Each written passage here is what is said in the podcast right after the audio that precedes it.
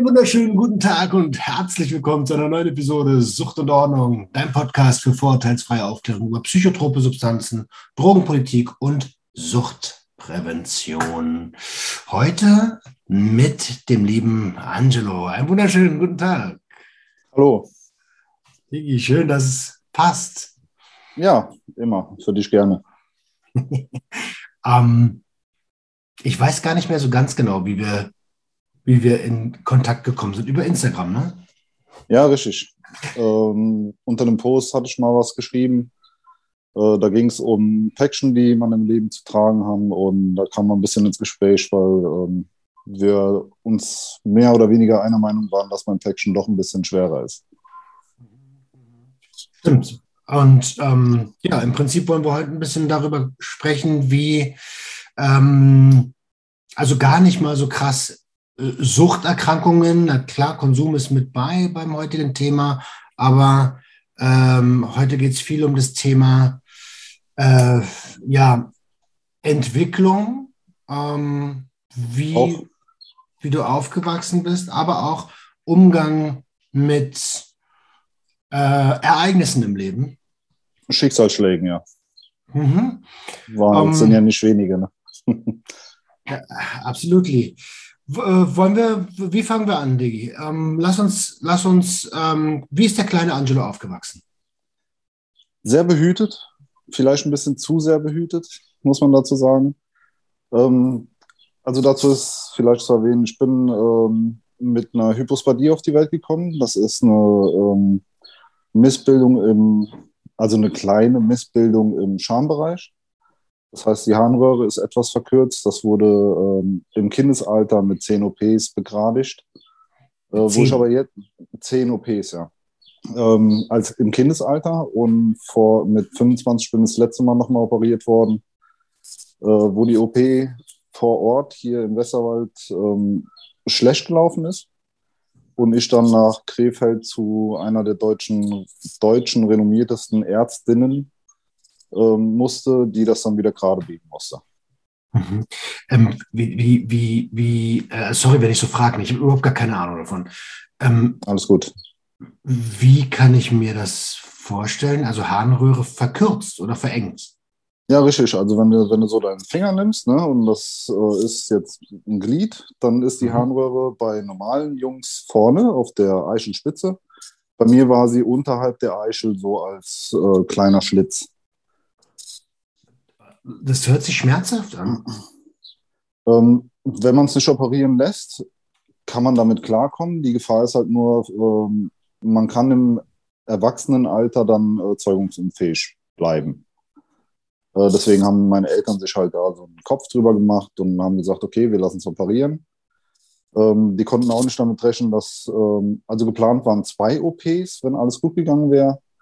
Ähm, wie man sich denken kann, ist es bei mir nicht so gut gelaufen. Mhm. Äh, dadurch wurden es dann zehn.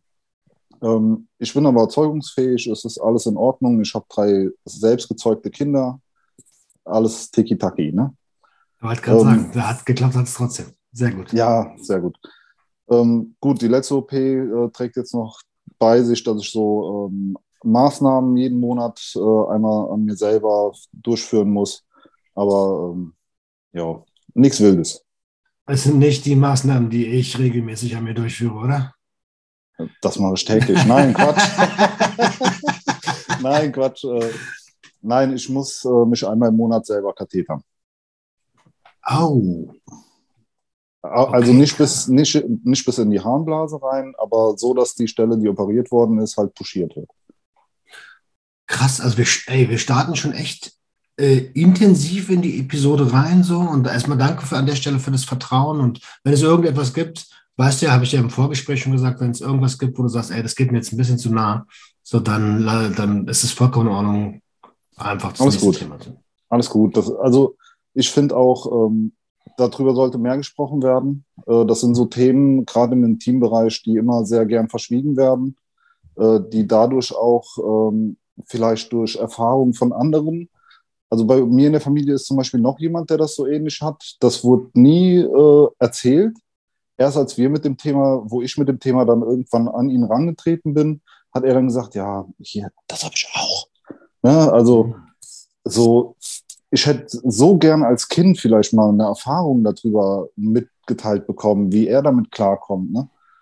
Ähm, aber genau das ist das Problem. Das wird halt immer so totgeschwiegen und Erfahrungen erhält man dann, wenn, von Ärzten, wo man ja auch sagen muss, die sind auch teilweise OP-geil. Ne? Ähm, die wollen operieren, die verdienen ihr Geld damit, das ist ganz klar. Und dadurch gibt es halt auch äh, das Risiko, an vielleicht einen Falschen zu kommen. Und wenn man halt ein bisschen Erfahrungsberichte von jemandem hat äh, und vielleicht einen Arzt empfohlen kriegt, der das äh, oft macht und da sehr geübt drin ist, dass man dann halt das Risiko von 10 OPs limitieren kann auf zwei. Wie alt warst du da? Weil 10 OPs im, im, im Kindesalter klingt äh, nach, nach etwas, was einem länger im Leben begleiten kann. Richtig, mal bei meiner ersten OP war ich fünf. Fünf Jahre alt. Ähm, dann darauf folgten halt äh, jährlich bis eineinhalbjährlich äh, immer die weiteren OPs. Und das kommt, da kommen wir direkt ins nächste Thema. Dadurch habe ich halt ultra das Mobbing äh, erlebt. Ne? Das kam dann in der Klasse raus und äh, vom ersten bis zum neunten Schuljahr wurde ich dann Gießkanne genannt. Ähm, Gießkanne aufgrund dessen, dass sich halt äh, die Kinder in der Schule vorgestellt haben, wenn man da so rumnäht und da dran Hand anlegt als äh, Arzt, dass man ja dann nicht nur aus einem Strahl uriniert, sondern halt aus mehreren. Und man halt anstatt einem Geschlechtsorgan eine Gießkanne mit sich trägt. Was hat das mit dir? Also, eigentlich ist die Frage überflüssig, aber neun Jahre lang gemobbt zu werden, was macht es mit, mit, was hat das mit dir gemacht? Ja, das macht aus einem kleinen Jungen halt einen sehr introvertierten, nachdenklichen kleines Kind. Ähm, bis hin zu Suizidgedanken war eigentlich alles dabei.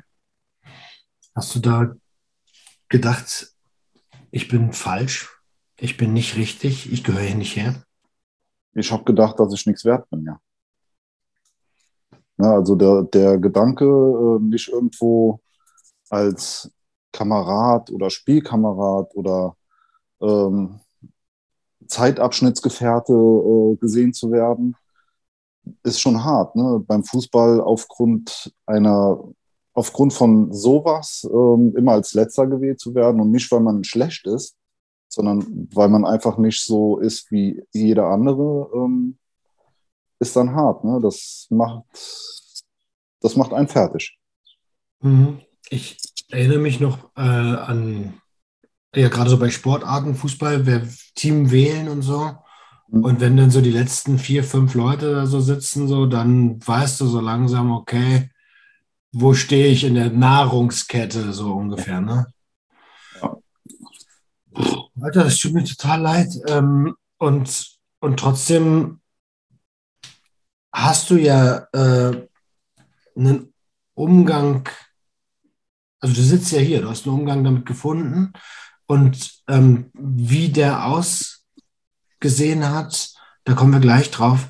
Ähm, ich möchte erstmal eine Sache noch sagen, und zwar hast du da vollkommen recht. In Intimität und Sexualität ist, wir sind gar nicht so open-minded, wie unsere Gesellschaft immer tut, nur weil Pornos ah. an jeder Ecke verfügbar sind. Aber wenn es denn mal wirklich um Bedürfnisse geht, so, dann äh, machen alle komplett zu und alles hinter vorgehaltenen Händen, wie, bei, wie beim Konsum von psychoaktiven Substanzen. So. Richtig. Mm. Also danke, dass du mit dem Thema aufmachst, weil ich glaube auch, wir müssen viel, viel mehr darüber reden. Ja, vor allem über Probleme in diesem Bereich. Ne, es geht noch nicht mal, also auch, ähm, ich finde, sexuelle Neigungen sollten auch ein viel größeres Thema und eine viel größere Range bekommen.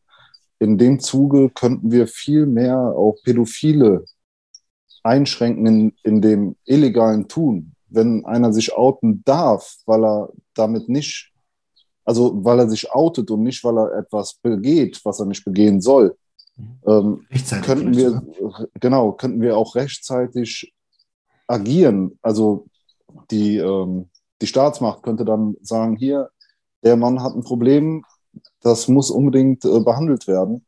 Der muss irgendwo ähm, keine Ahnung, psychiatrisch betreut werden. Ich sage ja noch nicht mal, dass er eingesperrt werden muss, aber der muss psychiatrisch betreut werden, bevor es eskaliert. Mhm. Das ist ja genauso wie, bei, wie beim äh, Substanzgebrauch. Ne? Wenn wir frühzeitig erkennen, dass jemand eine Störung damit entwickelt, können wir viel schneller dagegen angehen. Und das ist genauso bei den sexuellen Neigungen, die vielleicht jemand anderen verletzen können, jemand anderen äh, vor allem seelisch verletzen können. Das ist ja teilweise manchmal noch heftiger wie die äh, wie körperliche Verletzung. Und da muss halt früher agiert werden. Und da sage ich, man muss diese Themen, die eigentlich immer so totgeschwiegen werden, viel früher angehen.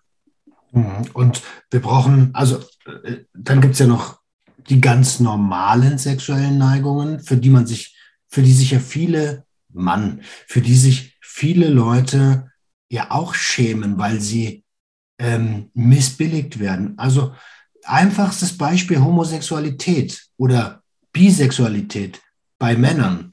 Junge, du hast gerade gesagt, als letzter beim Fußball gewählt zu werden. Ähm, jetzt stell dir mal vor, äh, da sitzt ein Junge, der ist, der ist bi oder der ist homosexuell. Der wird 100 pro auch als letztes gewählt, sondern das geht gar nicht. Richtig, weil der nicht in unser normales Bild reinpasst. In unser normales gesellschaftliches Bild. Was ja nicht immer genau das Richtige ist. Es ist eigentlich genau das Falsche, weil jeder Mensch ist einzigartig auf seine Art und Weise. Und jeder darf sich so entwickeln, wie er es möchte. Hm. Wie, ähm, also, wie bist du denn in, de, in neun Jahren Mobbing, wie bist du denn damit umgegangen? Hast du alleine in deinem, in deinem Zimmer gesessen und mit dir selbst Zeit verbracht? Ähm, du kannst dir vorstellen, wenn du deiner Mama erzählst, dass du Suizidgedanken hast, dass die ähm, in Tränen ausbricht und vielleicht sogar hilflos ist. Ähm, du bist auch 85er Jahrgang, so wie ich auch. Ähm, mhm. Damals gab es nicht so viele Anlaufstellen für Mobbingopfer oder sonst irgendwas. Äh, dann kommt ja noch dazu, meine Eltern sind ja auch Immigranten. Ähm, also wir sind Italiener. Und ja. Italia. Genau. Ähm, die, die wussten halt nicht, dass man da irgendwie gegen angehen kann. Oder äh, meine Eltern waren auch voll berufstätig. Ne? Da, da war das etwas schwierig auch zu managen, dass ich vielleicht auf eine andere Schule komme.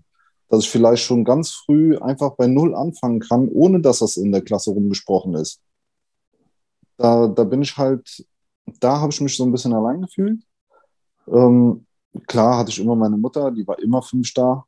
Äh, mein Vater war auch, wenn er nicht arbeiten war, ähm, für mich da. Ähm, aber trotzdem fühlt man sich dann irgendwo so machtlos. Ne?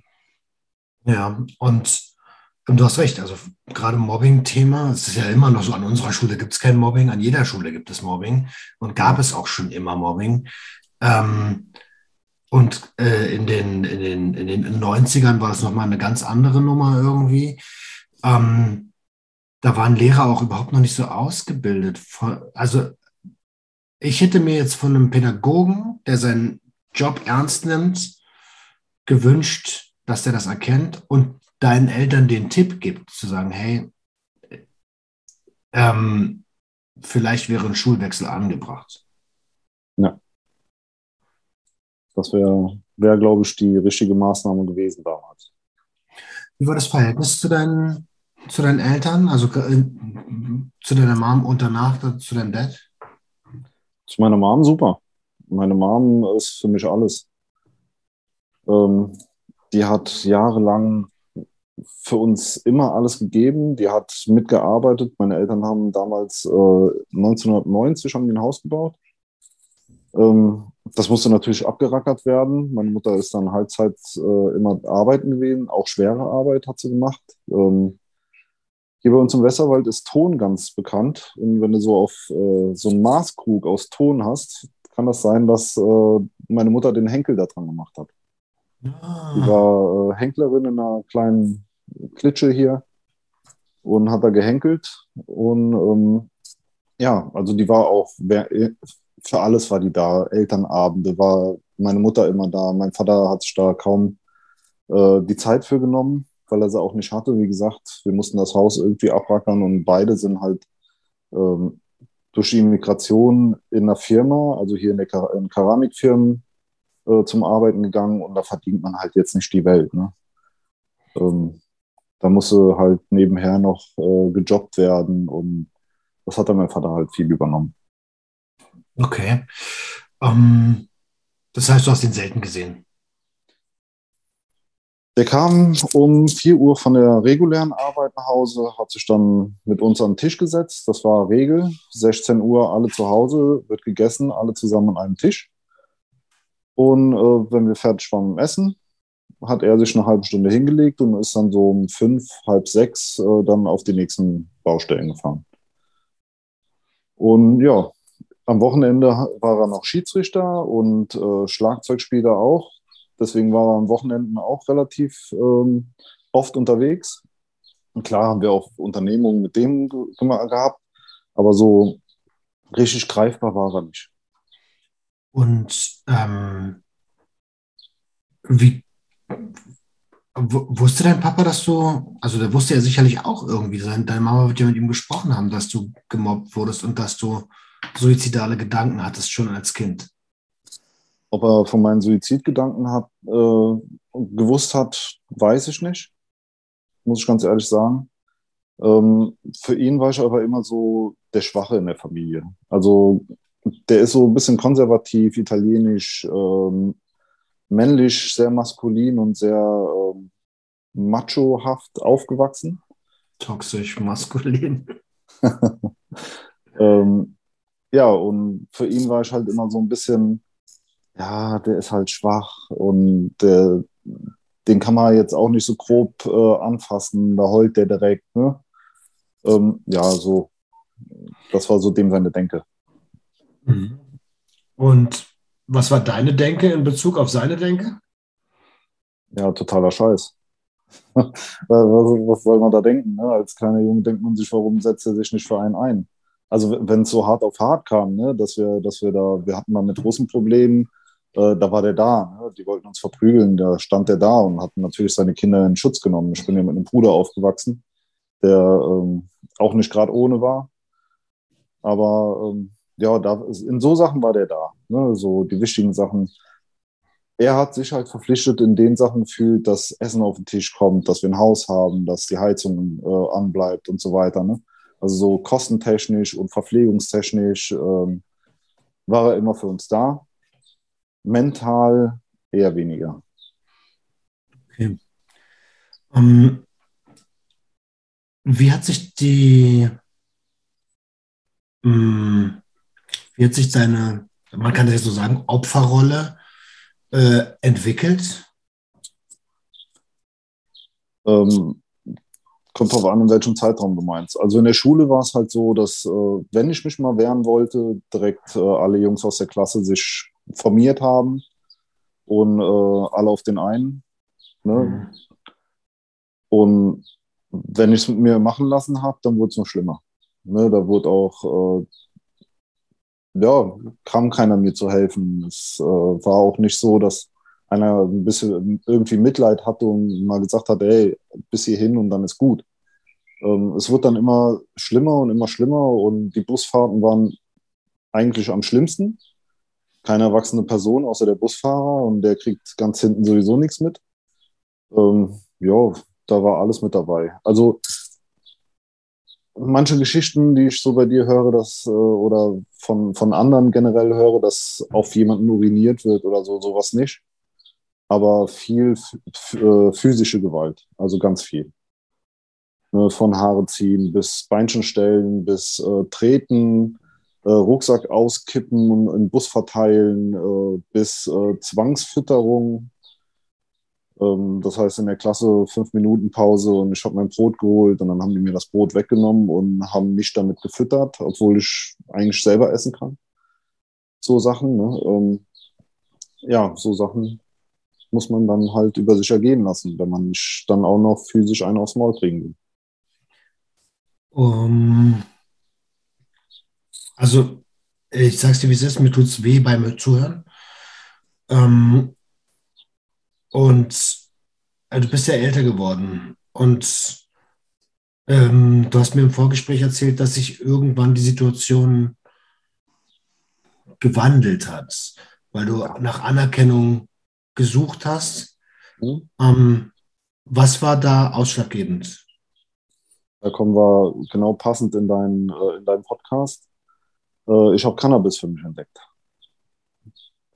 Äh, ich habe damals nach der Schule bin ich in die Lehre als Industriemechaniker. Und ähm, ja, ist so ein bisschen eine witzige Geschichte. Ich hatte halt über Drogen, habe ich immer nur gedacht, es gibt nur durch die Nase schniefen oder halt Spritzen. Ne?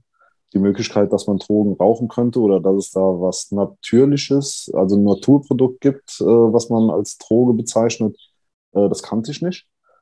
Und irgendwann zündete sich in der Mittagspause mein, äh, der Lehrling im dritten Lehrjahr äh, ja, ein Spliff an. Und ich sagte, äh, das riecht so komisch, was, was rauchst du denn da? Und er zu mir, ja, so, das ist afrikanischer Tabak. Ich so, wie afrikanischer Tabak? Wie kommst du denn an afrikanischen Tabak? Dachte, ja, das äh, kann man so nicht kaufen. Und damit war das Thema erstmal gegessen. Äh, so zwei Tage später macht er sich wieder so ein Ding an und ich denke so, Alter, hast du schon wieder afrikanischen Tabak? Der lacht sich voll kaputt sagt so, ja, ja, ja, ja. Und dann sage ich, komm, lass mal probieren, ne? Weil damals habe ich ja auch schon geraucht. Ich habe ja mit, ähm, ich habe ja mit 13 schon angefangen zu rauchen. Um cool zu sein? Und, natürlich, auch, ja. Ich weiß auch damals, die ersten Zigaretten haben wir uns alle fünf Markstücke aus unserer Spardose geholt und aus, von einem Zigarettenautomat eine Packung von jeder Marke in diesem Zigarettenautomat geholt, um zu gucken, welcher am besten schmeckt. Blödsinn. Schmecken, schmecken, schmecken alle scheiße, genau. Definitiv. Ähm, ja, aber ich habe damals halt schon geraucht und habe dann gesagt, ja, lass mal probieren. Sagte, nee, kann ich nicht machen. Ne? Ähm, sag ich, doch, komm, ich will das mal probieren. Ja, das war so der erste Zug im ersten Layer, also mit 15, im ersten Layer, wo ich dann das erste Mal breit war. Äh, habe ultra den Lachflash bekommen. Der äh, Meister hat dann schon irgendwie so so blöd vor sich hingesagt, also gar nicht so richtig ernst gemeint. Was habt ihr denn genommen? Und ich mir so, hm, afrikanischer Tabak. ja, und dann ähm, wurde mir das halt erklärt von dem, dass das halt äh, unter die Sparte Drogen fällt, auch illegal ist. Und ähm, ob mir das denn gefallen hat. Und ich sagte so, ja, ne, also wer lacht nicht gerne, vor allem nach so einer Vergangenheit. Ähm, ja, und dann habe ich ab und zu mal bei ihm so einen Zehner gekauft. Der hat mich wahrscheinlich auch abgezogen, hat mir noch einen Fünfer gegeben. Ähm, wie man das mit Anfängern so macht. Mhm. Ja, und dann kam auch eigentlich relativ schnell das Angebot, ähm, weil ich dann auch er erfahren habe, dass Freunde von mir das schon länger machen, mir das aber nicht erzählt haben, weil ich ja so konservativ aufgewachsen bin. Ähm, haben die sich immer da versteckt, vor mir, um das zu machen, weil die immer Angst hatten, ich könnte das ja irgendwo weiter sagen. Ja, ähm, dein Vater und der rastet aus dann, ne? Ja, richtig, genau, dass ich mit so Jungs zu, äh, zu tun habe und ne, erhobener Zeigefinger und naja, erhobener Zeigefinger daheim war ja auch nicht so das Übliche, es ging ja äh, viel, viel weiter. Ähm, ja, aber genau, davor hatten die halt Angst und dann habe ich halt so für mich entdeckt, dass äh, ich da denen ja auch mal was mitbringen kann. Und dann fing das, fing das eigentlich an, weil ich habe von meinem ähm, Arbeitskollegen, also von dem Lehrling im dritten Lehrjahr, gesagt bekommen, hier, wenn du für 100 Euro Gesamtwert in der Woche verkaufst, kriegst du von mir einen Zehner geschenkt. Das ist ja geil. Ne? Kannst ja, kannst ja deinen eigenen Bedarf äh, damit decken, wenn du halt nur schnell genug äh, die Kohle zusammenkriegst. Mhm. Ja, und das ging dann so weit, dass ich alle zwei bis drei Tage meinen 100er voll hatte und halt äh, so zwei bis drei Gramm in der Woche für mich hatte. Das Wochenende war gesichert.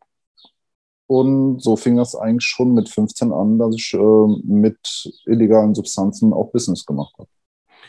Ähm, eine Frage, also afrikanisches Tabak-Business eingestiegen. Ja, Mann. Ähm, ähm, du hast gesagt, du hast gedacht, Drogen sind entweder was, was man sich durch die Nase zieht oder äh, spritzt. Ähm, mhm. also bist du davon ausgegangen, dass Drogen immer synthetisch sein müssen? Ja, tatsächlich. Ich äh, war halt nur aus, äh, wenn überhaupt mal im Film. Ne? Also im Film sieht man halt viel, dass, dass Leute koksen oder halt äh, wirklich so in der Gosse liegen und äh, gefix, gefixt haben. Ne? Ähm, so, da, so Joints und so, also so diese Hip-Hop-Kultur habe ich gar nicht richtig wahrgenommen irgendwie. Ne?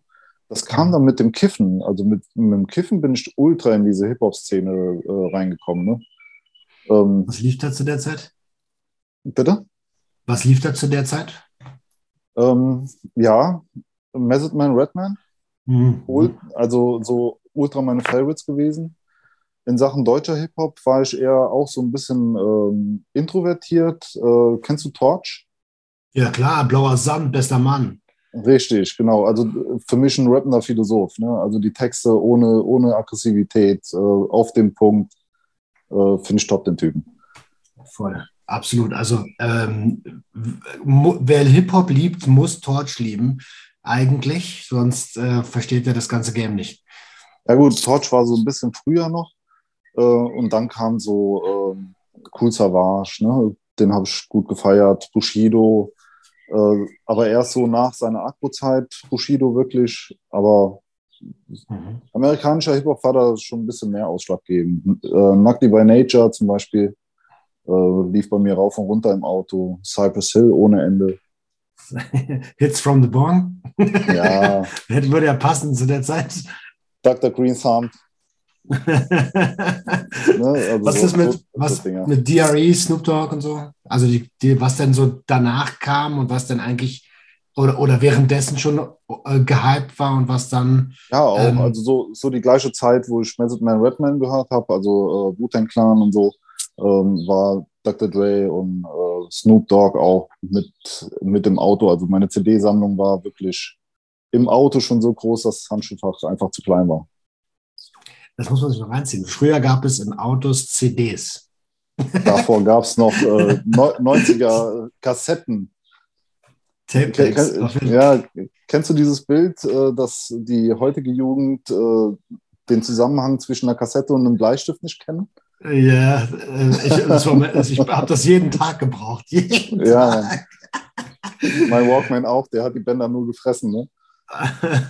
um, der Cannabiskonsum und dann ähm, der Einstieg in äh, die Subkultur Hip-Hop. Ähm, was hat das mit dir gemacht, dem Jungen, der halt immer gemobbt wurde? Ja, da, dazu muss man jetzt auch noch sagen, dass durch den Schulwechsel in die Berufsschule mhm. ich halt aus diesem Mobbing-Umfeld einfach rauskam. Ne? Also ich habe so, äh, ich konnte bei Null anfangen. Bei mir in der Klasse war einer aus der früheren Schule, äh, der hat dann mitbekommen, dass ich kiffe, der hat auch gekifft. Und ähm, auf einmal waren wir so mehr oder weniger so, ja, wieder gut miteinander. Das frühere war irgendwie vergessen. Und ähm, der hat nachher auch viel bei mir gekauft. Mhm. Und ich, ich wurde angesehen. Ne? Also ich, ich war auf einmal wer. Ähm, die Leute haben mich angerufen. Ich, ich hatte früher ein Handy in der Hauptschule, das hat nie geklingelt. Ich habe keine SMS bekommen ich habe gar nichts damit machen können. Ne? Ich, Hauptsache, ich habe ein Handy. Ne? Ähm, und na, als ich dann angefangen habe mit äh, mit, mit, der Kohle machen durch äh, Cannabis, hat es angefangen, dass mein Handy permanent am Klingeln war. Ich, ich war auf, jemand, auf einmal wichtig für andere Menschen. Und das hat mir ganz viel gegeben zu der Zeit. Äh, kannst du das ein bisschen beschreiben? Also was ist mit deinem Selbstwert da passiert? ja, ich bin aufgeblüht. Ne? Ich war kaum noch zu Hause. Ich hatte auf einmal äh, Klicken von bis zu 20, 25 Leuten um mich rum, äh, die auch alle mich als, ja, nicht, nicht als Oberhaupt des, der Clique gesehen haben, aber als wichtigen Bestandteil. Weil ich war ja so die Versorgungsquelle. Ne? Ähm, ich hatte so ein Gefühl von, ja, man kann es so nennen, von Stolz. Ich kannte auf einmal das Gefühl Stolz. Ne, man, man hat sich irgendwo einen Rang erarbeitet, sozusagen. Und das macht mit einem in dem Alter, gerade in dieser Entwicklungsphase von 15 bis 20, äh, macht das mit einem ganz viel. Absolut, absolut. Wenn du ein akzeptiertes Mitglied der Gruppe bist auf einmal und auch noch ein wichtiges Mitglied der Gruppe, so, ja. dann äh, voll. Ähm, oft haben wir die Situation, dass aus Opfern Täter werden. Äh, war das bei dir auch der Fall? Ähm, nein, definitiv okay. nicht. Ähm, es gab ein, zwei Mal, wo ich mich mit jemandem äh, auseinandergesetzt habe, äh, physisch. Das war aber, weil äh, ein Gruppenmitglied, also ein Klickenmitglied zum Beispiel von dem angegangen wurde. Ne? Von hinten hat er voll einen ins Gesicht bekommen und ähm, da habe ich mir den gepackt und habe den mal zurechtgewiesen. Also, ne? Aber sonst, äh, ich habe nicht andere gemobbt. Es gab einen bei uns in der Clique, da muss ich zu, muss ich, da muss man so ein bisschen vorsichtig sein, wie ich, da, wie ich das ausdrücke. Der, der wollte immer bei mir was kaufen. Ich wusste aber, dass dem sein Vater Polizist ist. Hm. Da habe ich immer, immer gesagt, ähm, nee, dir verkaufe ich das nicht. Ne? Also ich weiß nicht, ob der das jetzt als Mobbing angesehen hat, ne? aber ich habe es ja nicht deswegen gemacht, weil ich ihn mobben wollte. Ähm, ich habe das eigentlich eher aus Selbstschutz gemacht. Die Sache ist immer, ähm, wie kommt das bei einem anderen an? Natürlich kann der sagen, ey, der verkauft mir nichts, weil er mich nicht mag. Aber ich habe das wirklich deswegen gemacht, weil ich einfach kein, nicht wollte, dass der erwischt wird und sa sagt, äh, hier, das habe ich vom Angelo. Das ist ja logisch, Alter. Das ist ja, das ist ja also Selbstschutz, absolut nachvollziehbar. Ja. Ähm, wie lange hast du verkauft? Uh, sehr, sehr, sehr lange. Ich verkaufe immer noch nicht. nein, nein, nein, nein also, könnte ich mir jetzt gar nicht mehr, also nicht äh, finanziell nicht leisten, aber kann ich mir nicht mehr leisten. Ähm, ich habe, wie gesagt, drei Kinder, Frau, ich habe ein Haus gebaut, ne? ich stehe äh, mitten im Leben. Ich, äh, mit sowas kann ich mich nicht mehr abgeben. Ne? Also, Top, war auch nur ein dummer Spruch. Nee, nee, alles gut, ist berechtigt. ähm, nee, verkauft habe ich tatsächlich ähm, ich, ja, zehn Jahre lang. Und ähm, du hast mir von also hast du denn wahrscheinlich auch irgendwann einen Führerschein gemacht? Ja, richtig. Gute Überleitung. den habe ich gemacht, ja. Ähm, genau, ich habe den Führerschein gemacht. Ähm, ich weiß nicht, wie das heute ist, aber ich glaube, bis heute muss man halt nicht zum Screening. Habe ganz normal meinen Führerschein gemacht, ähm, habe den auch direkt bestanden. Ja, und bin dann erstmal äh, high auch durch die Gegend gefahren. Ähm, Gab es, also nochmal bevor wir zum, zum, zum Fahren kommen, ich meine, so eine bestandene Prüfung ist ja auch was, was auch was konservative Väter, die ja einen Führerschein als äh, fast schon Arbeitsgrundlage sehen, äh, eigentlich mhm. stolz macht. Wie, war, wie lief das da? Ja, also erstes Auto, Führerschein, alles selbst bezahlt. Ne? Ähm, das war ja, natürlich war das ein Grund auch stolz zu sein. Vor allem muss ich ja noch dazu sagen, ähm, bei mir in der Clique waren alle so ein bis zwei Jahre jünger wie ich. Ich war der Erste, der einen Führerschein hatte. Also konnte ich in der Position von der Clique auch nochmal so meinen Rang festigen, wenn nicht sogar erhöhen. Äh, weil da bestand dann die Möglichkeit, äh, vier Leute mitzunehmen, ähm, egal wohin es ging, auf Partys, zu anderen ähm, Klicken, äh, mal hier so ein ja, ein Drug-Contest, sage ich jetzt mal, ne? wer kifft wen unter den Tisch, äh, mal hinzufahren. Ja. Kurze Sekunde unterbrechen, es hat gerade an der Tür geklingelt. Ich bin sofort wieder da, ja? Ja. Entschuldigung. Um, jüngere, jüngere Clique. Ja, genau. Also generell habe ich mir sehr oft Klicken gesucht, wo, also vielleicht bewusst, vielleicht unbewusst, also eher unbewusst, ähm, wo die Teilnehmer der Clique eigentlich jünger waren weil ich so irgendwie, glaube ich, innerlich das Bedürfnis hatte, dass die äh, so ein bisschen von mir abhängig sind. Ne? Also zum Beispiel gerade wegen dem Auto irgendwo hinfahren. Ähm, natürlich können die nicht äh, ihren Eltern sagen, ey, fahr mich mal zu meinem Dealer oder fahr mich mal dahin, ich habe Bock, mir da einen zu geben. Ähm, ja, da war ich dann halt immer sehr offen und sehr gerne bereit zu. Spannend, aber auch wie reflektiert du an die Sache rangehst, zu sagen, hey, ähm, ich glaube, mir ist schon bewusst, dass ich das gemacht habe, weil ähm, äh, aufgrund des Ansehens. Ja, also ich habe halt, äh, seitdem ich gerade durch den Unfall, wo wir gleich noch zu kommen, ähm, habe ich sehr schnell gelernt, auch mein Leben zu reflektieren auch sehr viel darüber nachzudenken, warum in Vergangenheit so Sachen, warum ich Sachen vielleicht unbewusst so gemacht habe. Keine Ahnung, ich, ich bin sehr generell sehr reflektiert, auch heute. Ne? Ich bin einem Hauptschüler jetzt zu einem äh, Betriebsleiter gekommen und ich denke mal, dass das auch damit zu tun hat, dass ich äh, sehr, äh, nochmal das Wort reflektiert und auch sehr ähm, konzentriert und fokussiert an, an die Sachen rangehe, die ich auch ähm, aktuell interessant für mich finde. Okay, also erstmal an der Stelle Chapeau. Ähm, das ist ja ein extrem schönes Positivbeispiel, ähm, dass man, dass, dass wir in der Gesellschaft und ihr, selbst wenn es gerade scheiße läuft, ähm, trotzdem, wenn ihr an euch und euren Herausforderungen arbeitet, ähm, sozial aufsteigen könnt. Definitiv. Wie gesagt, also schulisch hatte ich ja die Probleme erstens mit dem Mobbing. Zweitens bin ich ja auch noch Legastheniker, das heißt, äh, Deutsch äh, ist ein ganz schweres Laster für mich. Und ähm, nach der Lehre zum Industrie, äh, Industriemechaniker, die habe ich ja nicht abgeschlossen. Da bin ich ja rausgeflogen aufgrund von ähm, ja, so einem Fauxpas mit Alkohol. Ähm, mhm. Habe dann Bürokaufmann gelernt. Das habe ich Gott sei Dank abgeschlossen, so als Plan B. Und bin danach wieder in dem in Metallbetrieb als Schweißer. Habe mich da hochgearbeitet bis zum stellvertretenden Vorgesetzten. Habe dann einmal kurz gewechselt für eineinhalb Jahre als Vorgesetzter in einem Metallbetrieb und bin jetzt äh, Betriebsleiter in einer Firma, ähm, die Keramik europaweit ähm, die größte Firma ist und weltweit äh, verschickt. Mega, mega, mega, mega, mega, mega. Uh, that's what I'm talking about, man.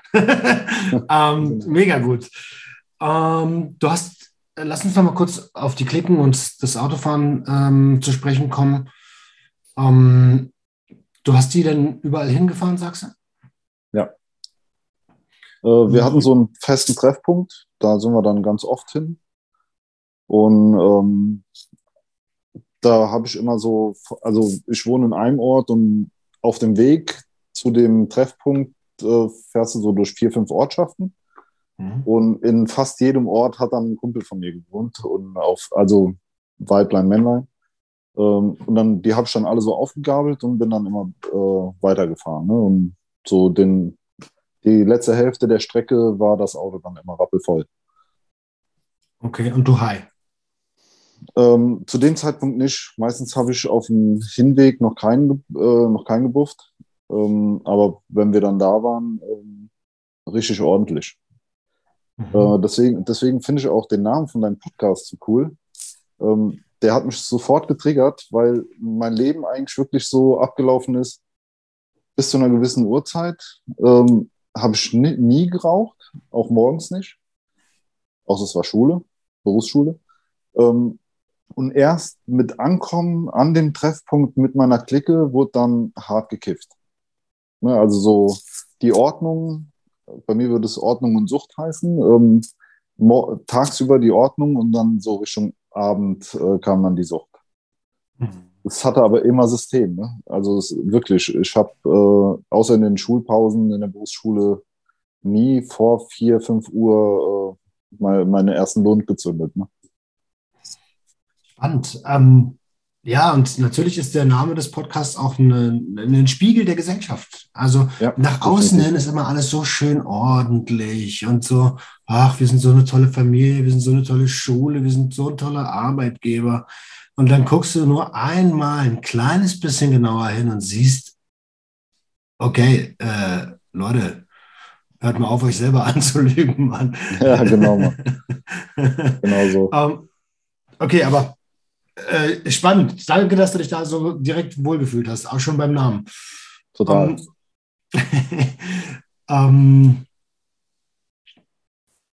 und mh, mm, was, war das für ein, was war das für ein Wagen? Ja, mein erstes Auto selber bezahlt, konnte natürlich jetzt kein Ferrari sein. Ne? Ähm, ich hatte so ein, die erste Baureihe Renault Clio.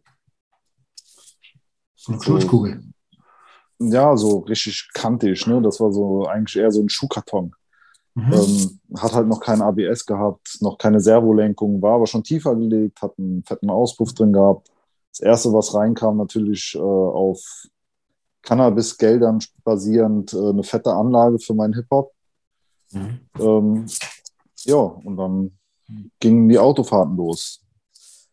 Ähm, um, also dieser, dieser besagte Weg war dann auch äh, wirklich der Weg, wo ich dann ähm, meinen Unfall damals hatte. Wollen wir mal darauf zu sprechen kommen, du hast ihn jetzt schon zweimal so ein bisschen angedeutet. Ähm, der Unfall ist ein Autounfall.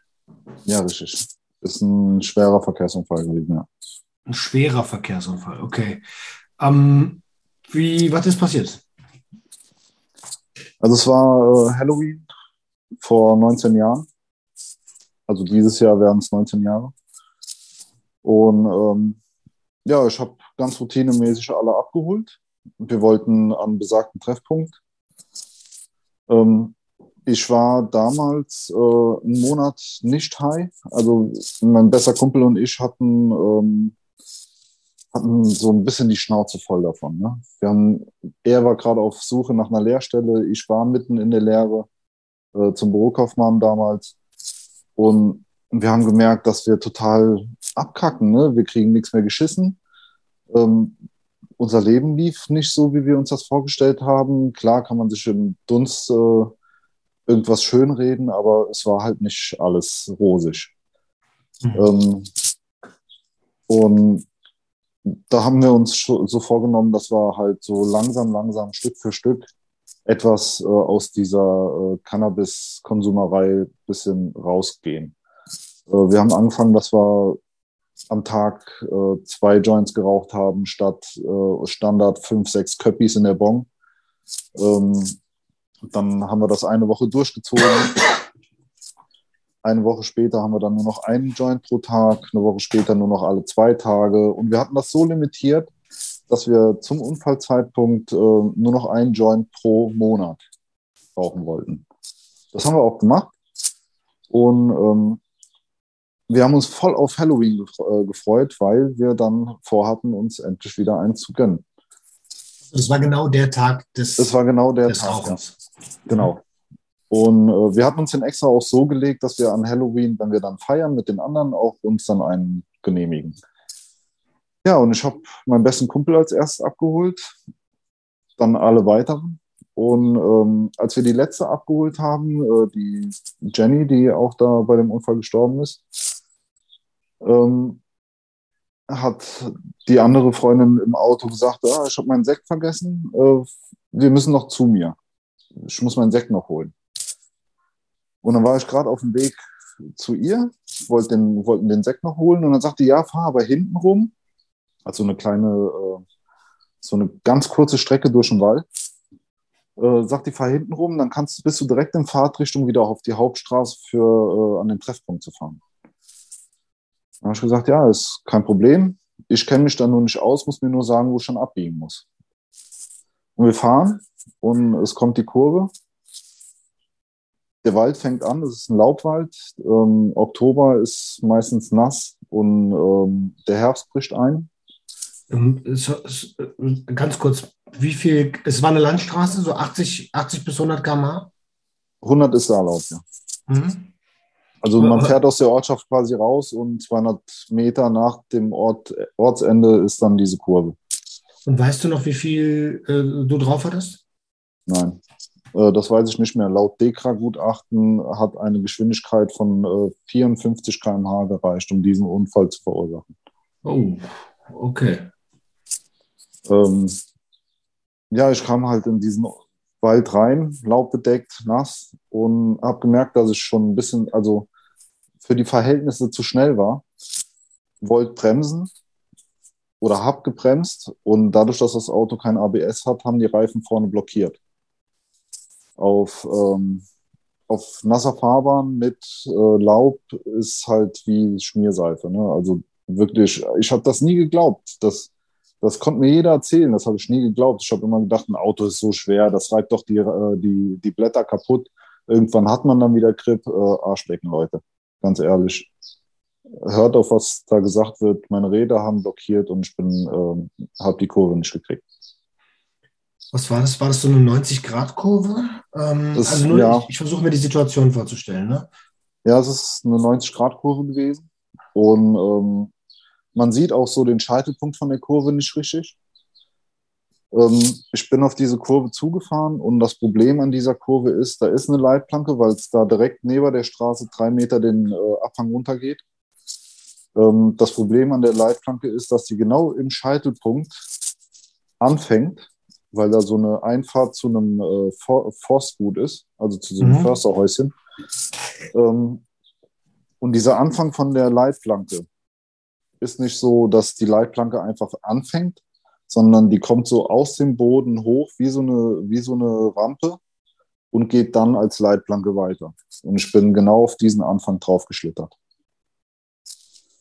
Und dann wahrscheinlich über die Straße hinaus? Ja, also da stehen fette Eichen und ähm, die sind auch ziemlich eng gesetzt. Das heißt, ich bin mit dem Auto auf diese Rampe. Das Auto hat sich um 90 Grad gedreht, ist dann mit dem Dach gegen den Baum geknallt und lag dann auf dem Dach in diesem Abhang. Um, wie hat sich dieser Moment, ich weiß, es tut, es tut mir auch leid, das fragen zu müssen, weil ich kann mir die Antwort vorstellen. Ähm, aber wie hat sich das, dieser Moment angefühlt, diese Kontrolle zu verlieren und dann ist es eine Ewigkeit? Geht es ganz schnell so? Ich kann es, äh, ich versuche nur zu verstehen. Ich kann mich nicht mehr daran erinnern.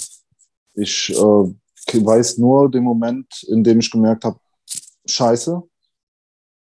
Ich habe auch geschrien, Scheiße.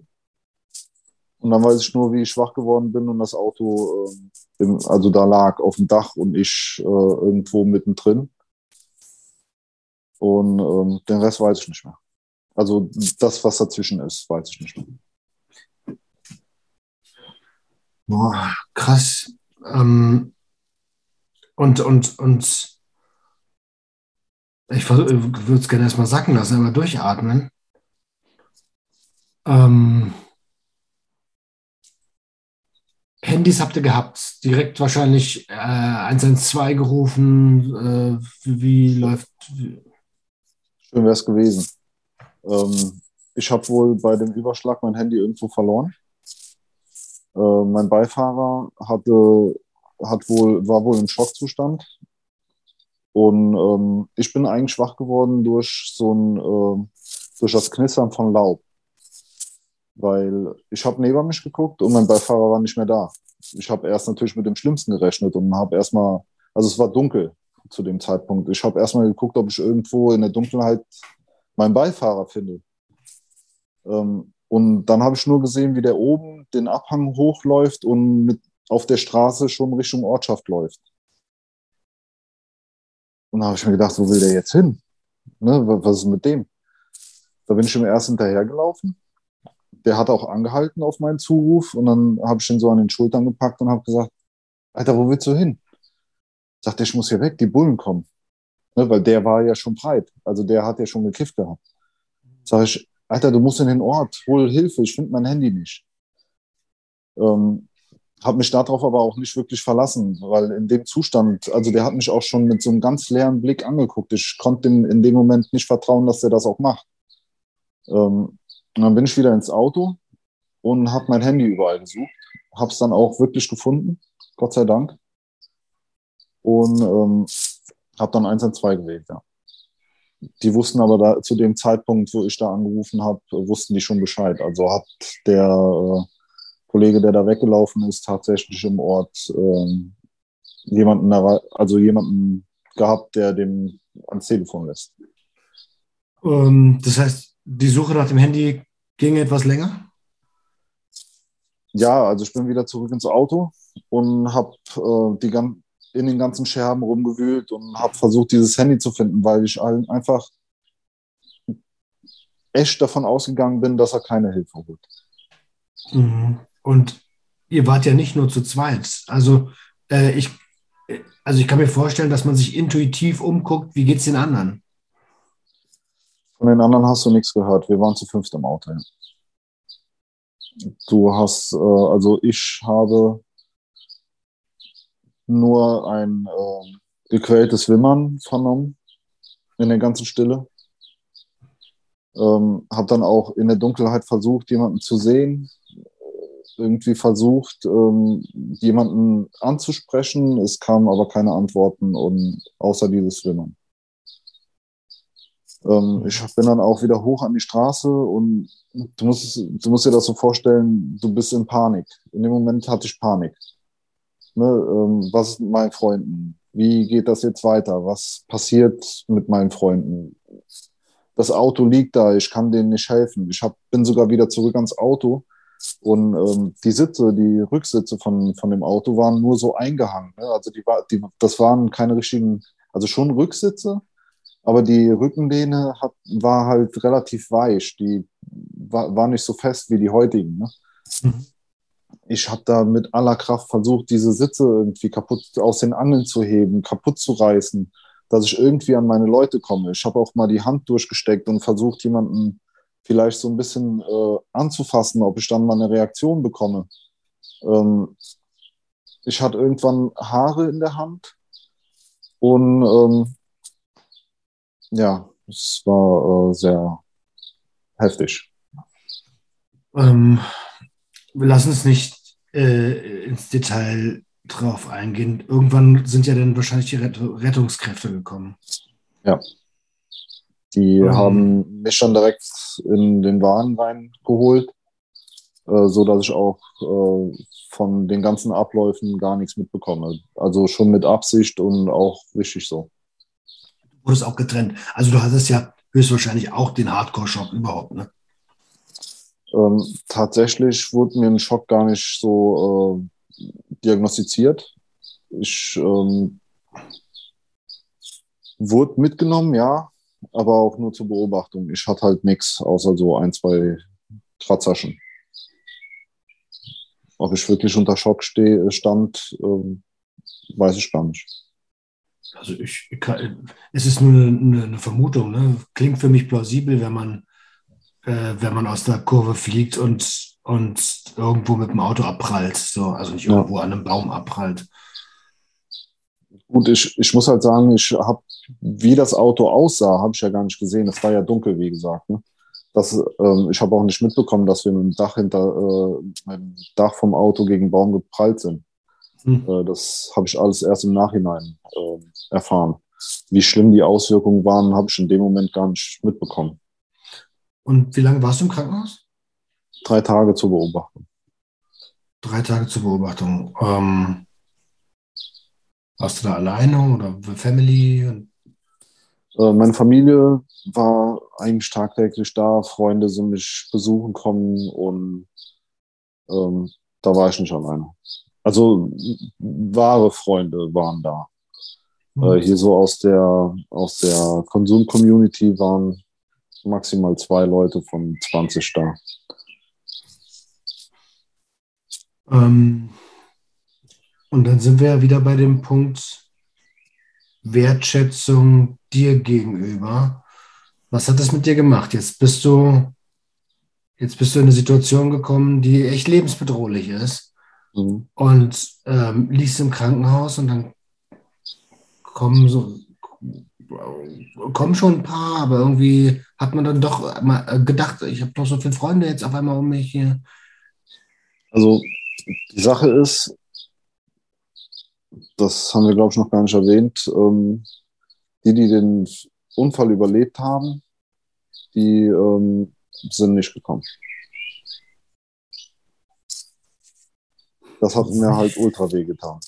Ähm, das war so eine der Sachen, wo ich gesagt habe, ähm, Alter, wir haben gerade richtig schlimm was zusammen durchgemacht und ihr lasst mich jetzt gerade hier alleine.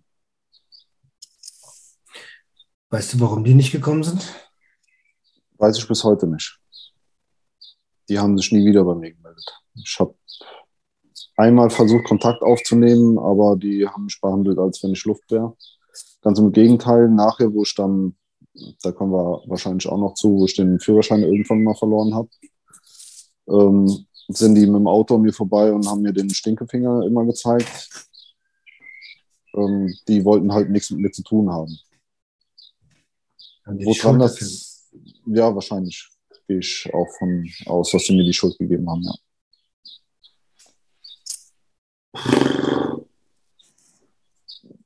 Ich muss dazu sagen, ähm, wenn, also das hat jetzt nichts äh, mit Selbstwertgefühl oder sonst irgendwas zu tun, aber wenn einer hätte an der Situation was hätte ändern können, dann wäre es ich gewesen. Ne, also es, es, da, es gibt keinen anderen, äh, es gibt keine andere Option. Ich hätte langsam mal fahren können, ich hätte anders reagieren können. Das liegt halt alles, lag alles an mir. Ja, na klar. Und dennoch möchte ich zu bedenken geben, du bist Fahranfänger gewesen zu der Zeit. Ähm, und, äh, äh, und also so richtig routiniertes Fahren, so, das dauert ja auch ein paar Jahre, bis man das drauf hat. Ja, natürlich. Ne? Also ganz klar, als Fahranfänger bist du nicht routiniert, wie du schon sagst. Aber auch da muss man dann wieder sagen, der Unfall ist passiert und es war halt, es lag halt an mir. Ich komme mittlerweile damit klar. Ne? Es sind 19 Jahre rum. Also was heißt, ich komme damit klar? Ich komme eigentlich nicht damit klar. Ich bin gerade auf der Suche nach einem Psychologen. Ne? äh, mhm. weil es halt seit kurzem wieder richtig in mir arbeitet. Aber ähm, ich kann mir das auch nicht verzeihen, aber ich kann damit leben, sagen wir mal so. Ne, ich mhm. weiß, dass es äh, jedem hätte passieren können. Also diese ganzen Sätze, die kenne ich alle. Ne? Äh, es ist auch so, aber in dem Moment, es war die Situation, an der nur ich hätte was machen können. Mhm, ich kenne ja so eine Glaubenssätze. Kenne ich zu gut. Bei mir ist es ein ganz, ganz tief verankerter Glaubenssatz, der sagt, ey, du darfst nicht, du bist nicht wert, glücklich zu sein. So. Oder du darfst nicht glücklich sein. Ähm, und ich frage mich, und es ist oft eine Sache bei, bei Kids, die zu Hause Gewalt erfahren haben weil sie wertlos behandelt wurden, sehen sie natürlich den eigenen Wert nicht. Ich frage mich, ob der Glaubenssatz, dass du dir das nicht verzeihen kannst, obwohl du doch weißt, dass es jedem hätte passieren können, daher rührt. Aus, aus meiner Vergangenheit. Aus, dem, aus, aus der Gewalt, die du zu Hause erfahren hast und dem Resultat daraus, so, hey, ich bin der Schwache, ich äh, bin nicht vollwertig, ähm, ich, ich werde gemobbt von allen, ich bin eigentlich nichts wert, ich will mich eigentlich sowieso, Entschuldigung, wenn ich das so sage, so, sowieso überlege ich mich suizid, zu suizidieren. Ähm, und dann passiert so ein Ding. So. Und erstmal kannst du ja mega stolz drauf sein, dass du da nicht die gleichen Gedanken umgesetzt hast. Ähm, und ich frage mich, ob da der Zusammenhang ist, weißt du? Zwischen, hey, mir wurde doch mein Leben lang gezeigt, dass ich es nicht wert bin. So, wie soll ich mir das verzeihen? Ja, nee, das kann wohl gut sein. Wie, wie gesagt, ich habe ähm, nach dem Unfall war ich zweimal beim Psychologen und der hat mich dann, wahrscheinlich hat er keine Zeit gehabt und hat mich dann entlassen mit den Worten, Herr Wecker, ich weiß gar nicht, wie, wie ich Ihnen helfen kann. Ähm, also du bist gerade auf der Suche, sagst du, ne? Du, also ist ja schon, ja. du hast ja gesagt, es ist 19 Jahre her, das ist jetzt nicht, nicht, ähm, ja. nicht letzte Woche passiert, aber trotzdem bist du gerade auf der Suche nach äh, psychologischer Hilfe. Richtig. Hm, kannst du sagen, aus welchem Raum du kommst? Vielleicht ist die Community groß genug, dass jemand schreibt. Ja, aus dem Westerwald, Raum Koblenz. Okay. Da kommt, also, übrig, kommt übrigens auch äh, jemand her, den du schon im Podcast hattest. Ich glaube, der macht sogar auch einen Podcast äh, mit Spielsucht.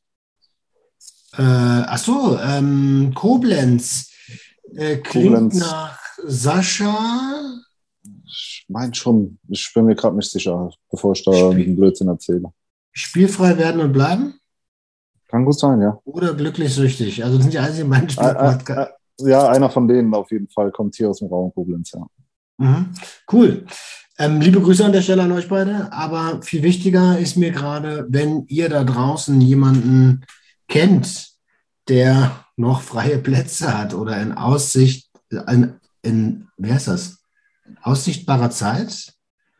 Ja. Ähm, in, in Bälde äh, freie Termine hat im Raum Koblenz-Westerwald. So, ey, dann schreibt uns doch mal so. Ich wäre da sehr, sehr dankbar drüber.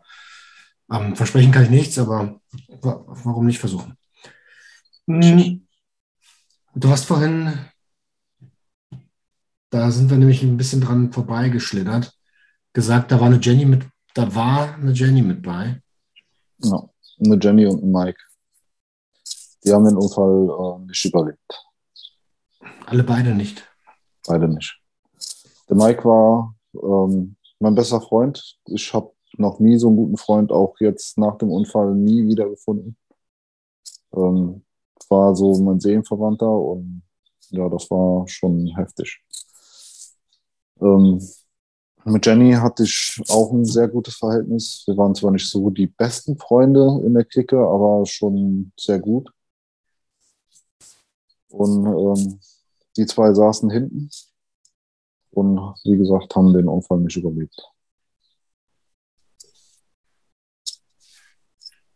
Um, ähm, ja, ich, äh, mir fällt es gerade echt schwer, da was zu, so zu sagen, weil es ist, ich bin natürlich betroffen, also äh, von Anteilnahme. Äh, und, und, der einzige Betroffene bist ja du an der Stelle und halt, und halt die anderen Insassen nennt man das, glaube ich. Ähm, wie war denn die Zeit nach dem Unfall für dich? Wie hast du die erlebt? Also erst, dass die sich von dir abgewendet haben und wie bist du mit dir umgegangen? Wie ist deine Familie mit dir umgegangen? Wie ist dein Umfeld mit dir umgegangen? Also Gott sei Dank war ich ähm, ziemlich nüchtern. Muss ich also erstmal zu, zu meinem Gefühl, zu meiner Gefühlslage. Ähm, also ich habe im Krankenhaus von meinen Eltern noch gar nicht gesagt bekommen, dass, äh, dass die zwei äh, es nicht überlebt haben. Äh, Im Krankenhaus habe ich meiner Mutter immer gesagt, Mama, ich muss hier raus, ich muss hier raus, ich muss gucken, wie es den anderen geht. Äh, die hatten gesagt, die eine wäre mit dem Hubschrauber abgeholt, also äh, Jenny wäre mit dem Hubschrauber abgeholt worden, die wäre in Koblenz, äh, Mike wäre äh, in Neuwied oder ich weiß es jetzt gar nicht mehr genau, in welches Krankenhaus der gekommen ist. Ähm, und ähm, ich habe gesagt, Mama, wenn ich hier rauskomme, wir müssen, wir können nicht nach Hause fahren. Wir müssen erst in die Krankenhäuser. Ich will gucken, ich will sehen, wie es meinen Freunden geht. Ne? Und ähm, das habe ich dann am ersten Tag gesagt, das habe ich am zweiten Tag gesagt und am dritten Tag, wo die Entlassung war, äh, habe ich das auch gesagt, weil ich wusste, ich werde entlassen. Ich hatte die Morgenvisite durch und wusste, ich darf gehen. Und habe schon meine Sachen gepackt gehabt und meine Eltern kamen ins Zimmer rein und da habe ich denen gesagt, Mama, wir dürfen gehen. Ähm, wir fahren aber nicht nach Hause. Wir fahren sofort in die Krankenhäuser. Und in dem Moment, ich weiß noch ganz genau, mein Vater stand am, am, am Zimmerfenster und dreht sich Richtung Fenster und bricht so voll in Tränen aus. Ne? Also so dieses, so ein ganz lautes Schluchzen. Ähm, sorry, ich habe gerade ein bisschen Kloß im Hals. Ähm, ich auch, Alter. Also, ey, ich auch. Ähm, nimm dir alle Zeit, die du, die du brauchst und wir müssen auch nicht weiter darauf eingehen, wenn du nicht. Nee, nee, alles gut. Ähm, ja, auf jeden Fall kam dieses laute Schluchzen und ähm, er sagte dann, ähm, wir können in keine Krankenhäuser fahren. Hat er noch was dazu gesagt? Nee, danach bin ich in Tränen ausgebrochen. Meine Eltern haben mich in den Arm genommen und ähm, ja. Weil du es direkt verstanden hast, was er meinte? Ja, weil ich mir sowas auch schon gedacht habe. Ich habe damit gerechnet, also so unbewusst mich damit irgendwie schon befasst, dass das sein könnte, weil ich auch meine Mutter ein bisschen kenne ne? ähm, und weiß, wie die so ist, wenn die, wenn die mich anfunkelt und habe schon gemerkt, irgendwas stimmt an dieser Aussage nicht. Ne? Und ähm, ja, da war mir dann klar, dass, ähm, dass meine Befürchtungen dann wahr sind. Ey, äh, das tut mir fast leid, weiter zu fragen, so, ne? Ähm, wie? Mach ruhig. Also, ähm, ich gehe sehr offen damit um. Ich merke, dass, äh, dass darüber reden mir sehr, sehr viel hilft. Ne? Also, es nutzt nichts, das in mir zu behalten. Ich äh, kann dir auch nachher von einem Projekt von mir erzählen, was ich vorhabe. Ähm, dann, ja, aber frag ruhig. Mhm.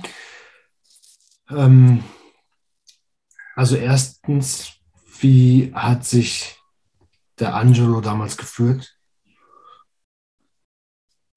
Ähm, als wenn du auf einer Klippe stehst und hinter dir bricht alles weg und vor dir ist nur noch der Abgrund. Du stehst so quasi ganz alleine auf dem Gipfel, Gipfel vom Berg und es gibt nur, ähm, entweder bleibst du hier stehen oder du fällst halt ganz tief in irgendeine Scheiße rein.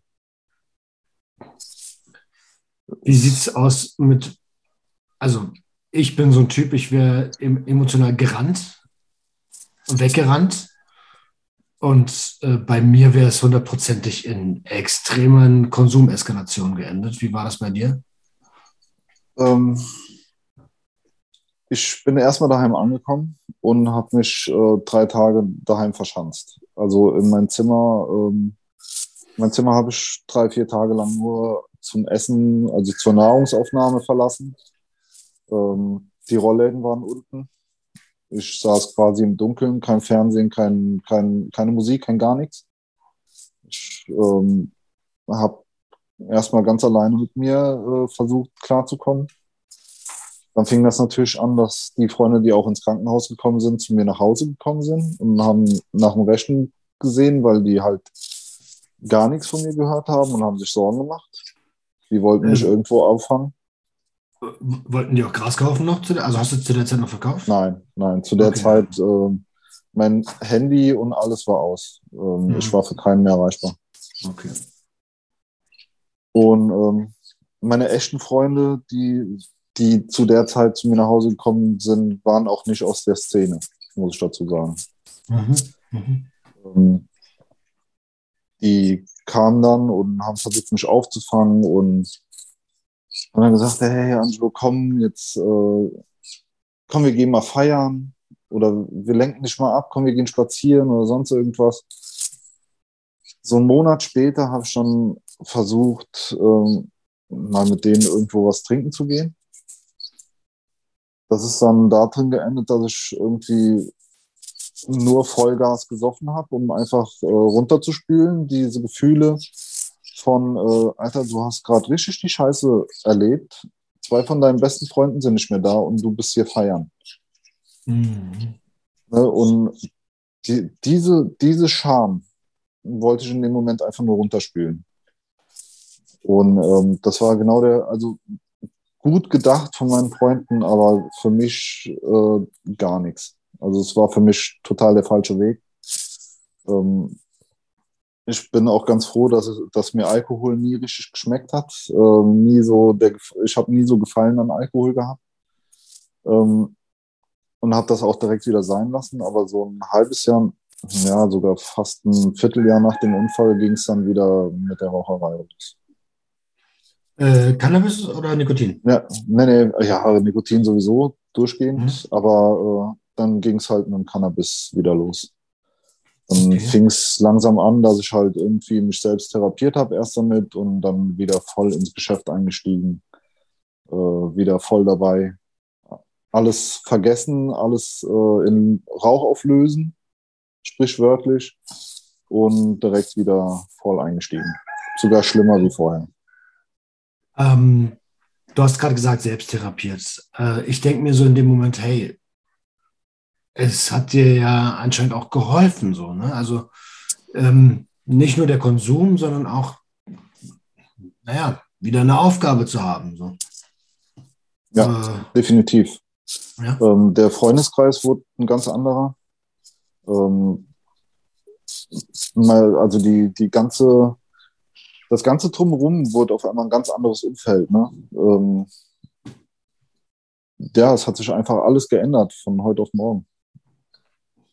Okay. Und wie, also, ähm, wie bist du dann zu dem Angelo geworden, der du jetzt bist? So.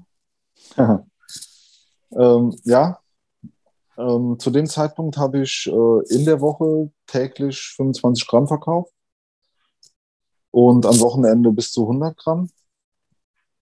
Und ich war, das weiß ich noch so genau, ich hatte damals ein neues Auto und ähm, auf der Hutablage eine Bob Marley-Fahne, so eine Jamaika-Fahne mit einem Bob Marley-Kopf drauf und hatte in der nächsten in dem nächstgrößeren kleinen Stadt hier ähm, auf einer Kirmes gestanden.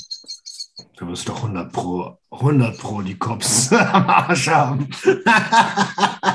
genau so war es. Ähm, ganz provokant mitten auf dem äh, Kirmesplatz, auf der Kirmes äh, ein, ein gedübelt. Mhm. Mein Beifahrer war ein, äh, war ein, war ein dunkelhäutiger äh, Afrikaner. Meine Freundin war dabei und wir haben gerade auf, auf eine Lieferung von 25 Gramm gewartet. Ähm, Gott sei Dank kam die nicht. Der ist vor mir noch äh, an der Tankstelle gekascht worden. Der wurde gebastelt. Und ähm, ich hatte keinen Bock mehr zu warten und habe mir gedacht, ja, jetzt ist sowieso so spät. Ähm, jetzt meldet sich eh keiner mehr und die Leute, die auf mich warten, müssen halt auf morgen vertröstet werden. Ja, und dann habe ich meinen, meinen Kumpel und meine Freundin damals ähm, ins Auto gepackt und wollte vom Parkplatz runterfahren und auf einmal gehen so ganz helle Lichter an. Äh, damals war es so, dass äh, die ersten Autos mit Xenon-Scheinwerfer eigentlich fast nur Polizei war. Ich hasse oh. dieses scheiß Xenon-Scheinwerfer. Ja, vor allem äh, damals hatte fast nur die Polizei die Dinger und sobald die hinter dir aufgeblitzt sind als, äh, als Dealer, ne, äh, hast du immer gedacht, das sind die Bullen. Ja, und ähm, ja, diese Lichter waren tatsächlich dann äh, die Freunde in damals noch grün-weiß. Ähm, und du hast ja deine Lieferung nicht bekommen, das heißt, du bist da glimpflich raus? Ich hatte ja auf dem Kirmesplatz einen geraucht. Ähm, ah, ja, ich, okay. wurde, ich wurde raus. Du hast immer so einen Schwarzen dabei gehabt. Ja, das ist ja ein richtiges Verbrechen in Deutschland. Ja, total, Mann. ja, nee, das, das war dann wirklich so, dass sie äh, mich rausgezogen haben. Ähm, ja, hier so Pupillenreaktionstest. Ähm, gesehen haben, okay, der hat ballerrote Augen, die Pupillen reagieren auch nicht mehr so schnell. Ähm, sind Sie einverstanden mit einem Urintest? Ich so, eigentlich nicht. Und dann sagt der nette Polizist, ja, wir können Sie auch mit auf die Wache nehmen, weil der Verdacht besteht, dass Sie was konsumiert haben. Da sage ich, okay, dann gib mir mal den Becher. Habe ich in den äh, Becher uriniert. Der Test ist auch total angeschlagen. Äh, vor allem auch auf, äh, auf Koks. Warum, oh weiß Gott, ich nicht. Achso, du hast gar nicht geguckt. Nein, nein, zu der Zeit habe ich nicht geguckt. Ich habe zwar ähm, ab und zu mal, wenn wir gefeiert haben, äh, Pep äh, mhm. geschnieft, aber auch wirklich nur gelegentlich. Ähm, ja, und dann wurde ich halt mit auf die Wache genommen, äh, Bluttest wurde gemacht und dann kam ich nachts um 3 Uhr erst wieder daheim an. Rausgezogen wurde ich so gegen 9 abends. Läuft. Sechs Stunden, ja. Alter. Vollgas. Ja, genau, ja, bis der Amtsarzt irgendwann mal auftaucht und so. Das dauert dann so ein bisschen. Ähm, und große Hafenrundfahrt? Äh, Nein, Gott sei Dank okay. nicht. Nein, ich, ich, wurde, ich wurde halt kontrolliert, so äh, klamottenmäßig, aber äh, ich musste mich nicht ausziehen. Schuhe, Socken, klar, aber sonst äh, durfte ich alles anbehalten. Hm. Ist das der Moment, in dem du deinen Führerschein verloren hast? Das ist der Moment, an dem ich. Ähm, ich habe den zwei Tage später durfte ich den noch abholen, aber dann hat sich auch ganz schnell die Führerscheinbehörde gemeldet und da musste ich ihn abgeben. Ja. Das ist der Grund, warum der dann weg war. Okay. Ähm, hast du heute wieder einen? Ja, ich habe den innerhalb von einem Dreivierteljahr direkt äh, wiederbekommen. Also Nach einer MPU. Ich wollte gerade sagen, MPU, klassisches mhm. Gedöns. Wie viel hast du gezahlt? Ähm, ich bin noch relativ günstig davon gekommen. Äh, Tipps an alle deine Zuhörer. Ähm, wenn ihr einen Platz beim Drogenberater in der Diakonie bekommt, die arbeiten auf Spendenbasis. Spendet dann Taui, ihr kommt locker günstiger weg als über äh, Psychologen oder Fahrtrainer oder sonst irgendwas, die euch dabei wieder helfen. Hm, spannend. Spannend. Ähm, okay, also Führerschein wieder da. Ähm, wie, wie lief das mit deinem Konsum dann? Also hast du aufgehört? Ja, sofort. Von, von heute auf morgen. Ähm, dazu noch eine kleine Story. Ich kam um 3 Uhr nachts heim, habe mich dann so ins Bett gelegt. Meine Eltern waren schon im Bett. Ich habe noch zu Hause gewohnt. Und äh, mein Vater wusste, dass ich eigentlich nie ohne Auto wieder nach Hause komme. Hm. Und ähm, ich habe mich gerade ins Bett gelegt, da klopft es schon an der Tür. Mein Vater so mit seinem, äh, mit seiner energischen Art, wo ist dein Auto? Und ich, äh, ja, Papa, ruf mal bitte die Mama, kommt ins Wohnzimmer, ich habe euch da ein bisschen was zu erzählen. Und dann saßen wir von 3 Uhr bis morgens um 7 Uhr und ich habe denen alles gebeichtet. Alles. Von, äh, von meinem 15. Lebensjahr, wie alles angefangen hat, bis zum dem zeitigen Tag, wo die Polizei mich angehalten hat.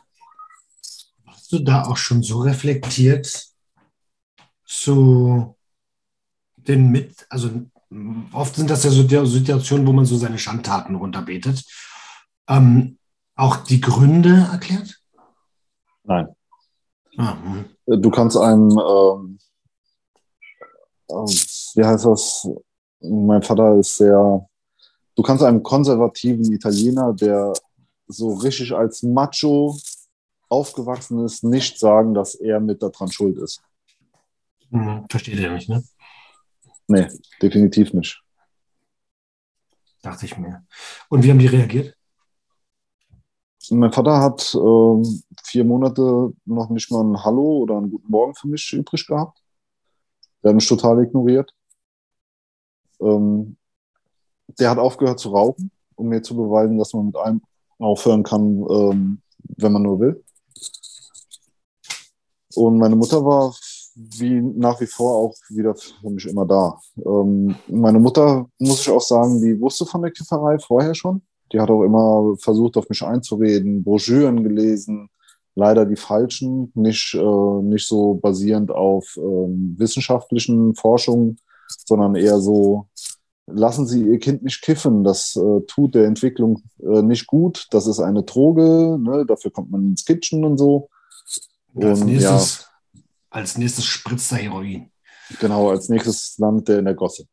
Genau. Mhm. Ähm, ja. Ähm, meinem Vater konnte ich dann ähm, mittels Führerschein Wiedererwerb ähm, davon überzeugen, dass ich wirklich aufgehört habe damit. Vor allem äh, für die MPU musst du ja auch vorbereit dich vorbereiten. Ne? Du musst ja ähm, auf Abruf musst du ja zu einem Termin da erscheinen, um Urinproben abzugeben. Ähm, nebenher gebe ich jedem als Tipp, das ist keine, keine Pflichtaufgabe, aber das sehen die Führerscheinbehörden ganz gerne, äh, um eine Suchtverlagerung äh, also eine nicht vorhandene Suchtverlagerung äh, nachzuweisen. Am besten, sobald ihr einmal beim Urintest wart, macht direkt einen Termin bei eurem Hausarzt, dass der die Leberwerte äh, einmal dokumentiert, dass die Führerscheinstelle sieht, dass man keine Suchtverlagerung betreibt. Puh, äh, so viel zum Thema Unschuldsvermutung. Aber ähm, aber klar, es ist wie es ist ja. und ich glaube, der Tipp ist angebracht. Hoffen wir, dass er ab Ende des Jahres bzw. nächstes in dieser Legislaturperiode äh, sich ändert. Ja. Genau, und dann habe ich halt den Führerschein wieder bekommen und da war also auch während den Kontrollen, dass, äh, dass ich da unauffällig geblieben bin mit äh, Drogen, hat mein Vater so ein bisschen das Vertrauen wieder in mich reingekriegt und ähm, hat dann irgendwann auch wieder mit mir geredet. Hast du eigentlich heute, das interessiert mich brennend, weil ich habe ja keinen Vater so. Also ich habe mal Zeuge, aber ich habe keinen Vater so. Und ähm, hast du irgendwann mit deinem Vater mal die, äh, also hast du jetzt noch mal mit ihm sprechen können, so auf Erwachsenenbasis oder? über diese, über die ganze mhm. Sache, also so von über meine Jugend und so. Nein. Über deine Jugend, über, über auch sein vielleicht mit dazu tun? Nein, definitiv nicht. Okay. Das, ähm, ich weiß auch, wie das enden würde. Er, mhm. Ich, ich kenne ja seine, seine Sicht der Dinge. Ne? Ähm, der hat, also ich erzähle das mal aus seiner Perspektive. Er hat aus einem Hauptschüler einen, einen Mann hingekriegt, der jetzt Betriebsleiter ist. Oh, wer hat das also, gemacht, wenn er gar nichts gemacht hat? So, ja, dadurch, dass er so streng zu uns war und uns versucht hat, er hat uns geformt. Ne? Also so, so ist die Denke da, ne? Ja, um, ich, um dir das plausibel irgendwie noch, äh, noch äh, mitzugeben. Also das, oh das ist so dem seine Gott. Denke. Ne? Also äh, ist, ist, ich falle natürlich gerade aus allen Welten, aber ich kenne das natürlich auch. Ne? Ja. Und ich denke mir so, ey, wie krass du bist, dass du trotz all dieser Herausforderungen Betriebsleiter geworden bist. Das Danke. ist doch eigentlich mega gern, Alter. Wie krass du bist, Alter. Ja, gut, also es war ganz viel Fleiß auf, auf der Arbeit. Ne? Also ich wusste, ich kann schulisch nicht, nicht punkten. Und dann muss ich halt meine Stärken woanders suchen. Ja, und du hast sie gefunden so und du hast ja. es gemacht und das hast du gemacht, du, nicht irgendjemand anders. Das hast du ganz allein gemacht so. Dankeschön. Ja, voll gern. Das, also das ähm, muss man auch mal Erwähnung finden und auch da, also ich weiß ja, dass es so viele konservative Leute gibt und ich kenne das ja auch von, mein Opa ist ja auch so ein Patriarch gewesen, so ähnlich so mit Familienstrukturen, La Familia äh, und ich bin hier der Oberhaupt und ich habe aus, aus euch das gemacht, seid mal dankbar. So, Alter, ja. du hast uns tyrannisiert, du Penner. ja, genau. Ja, ist echt so. Also, ähm, ich hatte auch gestern ein Telefonat mit meiner Mutter weil dadurch, dass ich auf der Suche äh, zu einem, an einem Psychologen bin, wir haben, also wir haben einen Bekannten, der ist äh, Psychologe, zwar eine Stunde entfernt von hier, würde ich auch noch in, äh, in Anspruch nehmen, aber das ist ein Bekannter von meinem Vater. Mhm. So, das Problem ist, was für ein Bild kriegt dieser Bekannte von meinen Eltern über meinen Vater, wenn ich dem die ganze Scheiße erzähle? Ja, eigentlich hat er ja. eine Pflicht zur Verschwiegenheit, so, aber es ist schon ja. zu nah dran eigentlich. Ne? Ja, aber also klar hat er eine Pflicht zur Verschwiegenheit, aber was für ein Bild hat dieser Mensch von meinem Vater, ne? Ja. Ob das, ob dieses äh, lustige Beisammensein äh, zu Gelegenheiten immer noch so lustig dann ist, äh, mit dem Hintergrundwissen, was dieser Mann über meinen Vater hat, ist immer so das Problem. Ne? Ähm, deswegen versuche ich das halt jetzt zu vermeiden. Ich äh, versuche mir anderweitig jemanden zu suchen, ähm, der ganz neutral auf alles drauf guckt und ähm, nicht voreingenommen ist, wenn er meinen Vater irgendwie nochmal sieht. Ich glaube, das ist eine gute Idee. Ähm, äh, Angelo, wir sind schon seit fast anderthalb Stunden dabei. Wow, ähm, du hast, ja, es geht super schnell. ähm, du hast gesagt, du hast ein, bist da an so einem Projekt dran? Ach so, ja. Ähm, ich würd, will mit meiner Geschichte äh, in Fahrschulen gehen. Hm. Ich äh, will Jugendlichen, die den Führerschein gerade erwerben wollen, äh, die Augen öffnen. Ein ähm, bisschen mitteilen, wie, was. Also erstens der, der Drogenkonsum, dass die da aufpassen müssen, vor allem im Straßenverkehr. Ähm, das eine hat nichts zu suchen im Straßenverkehr, egal welcher Art. Und ich möchte denen halt so ein bisschen mitgeben und ähm, ja, so ein bisschen sensibilisieren ne, auf ähm, Begebenheiten, die im Straßenverkehr jederzeit einfach passieren können. Ich finde das geil. Das ist eine gute Idee. Und ich bin vollkommen d'accord mit dir. Also, ey, kontrollierter Gebrauch von psychoaktiven Substanzen bin ich sofort dabei, aber ja. ähm, ähm, unter Rauschwirkung zu fahren, egal welche Substanz, ist eine Gefährdung der Allgemeinheit und das ja. ist äh, das ist nicht tragbar. Genau. Das will ich halt ein bisschen vermitteln. Ich würde es auch, also ich mache es auch äh, irgendwann, bin da noch so ein bisschen in der Planung, wie und äh, das Konzept so ein bisschen am Zusammenstellen. Mhm. Und ähm, das werde ich dann ehrenamtlich machen. Ich will da kein Geld für, ich will da keinen finanziellen Nutzen draus. ähm, ähm, ich will einfach äh, Mehrwert in, ähm, im Kopf erreichen. Geil. Wie bist du darauf gekommen? Also wie bist du das, wie ist die Idee gereift? Ich habe mir Gedanken gemacht. Eigentlich kam der Gedanke so, nachdem wir uns zusammengeschlossen haben, äh, dass wir den Podcast mal aufnehmen, dass du da Bock drauf hast, die Geschichte dir mal anzuhören und äh, die mal hier mit als Content reinzunehmen. Ähm, habe ich gedacht, wa was kann ich jetzt noch so ein bisschen machen, um noch ein bisschen mehr Leute äh, auch hier so in meinem Umfeld zu erreichen damit. Und dann kam mir so, wen es interessieren könnte, wären halt Schüler, die, äh, also Fahrschüler und auch Schulen. Ne? Ähm, bei Schulen bin ich mir jetzt noch ein bisschen zu unsicher. Vor allem muss das auch so ein Alter sein, wo die kurz davor oder schon im Führerschein äh, dran sind, ähm, weil genau die Leute sind gerade empfänglich für, für genau diese Geschichte. Absolut. Ich finde es total mega und sehr respektabel, dass du das vorhast und wünsche dir dabei ganz, ganz, ganz viel Erfolg. Wenn ich dich irgendwie unterstützen kann, ähm, sag mir einfach Bescheid. Werde ich darauf zurückkommen. Danke. Sehr gern. Ey, und ich weiß gar nicht, ob ich dir das erzählt hatte. Ich habe ja eine ähnliche, also deine Geschichte erinnert mich an einen alten Freund, der, ähm, der beim Autounfall gestorben ist weil er auf MDMA gefahren ist. Okay. Und, ähm,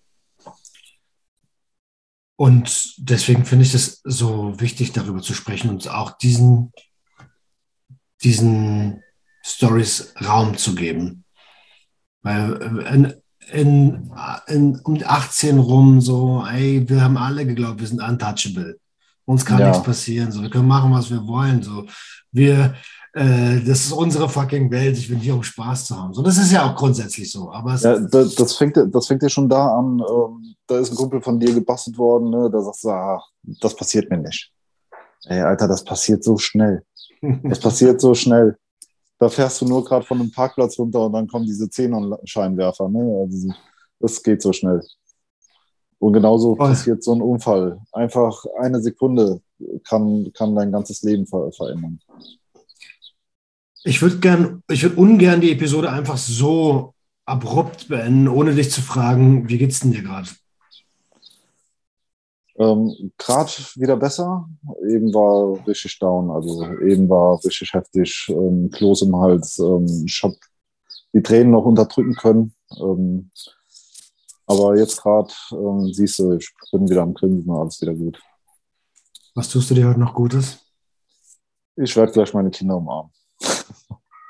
Geil. Ich mache heute Abend mit dem äh, Kinoabend irgendwas, äh, irgendeinen Disney-Film gucken. Mal gucken. Mega. Chip und Chap. Ja, Mann. Die Ritter des Rechts. Ja, gibt es einen neuen Film auf Disney Plus. Echt? Oh Gott, ich mache hier gerade voll Werbung, Alter. Ich will dafür hm. bezahlen. Ich will den Film umsonst haben. ja, Mann. Ja, cool. Nee, den guckst du gleich an. Danke für den Tipp.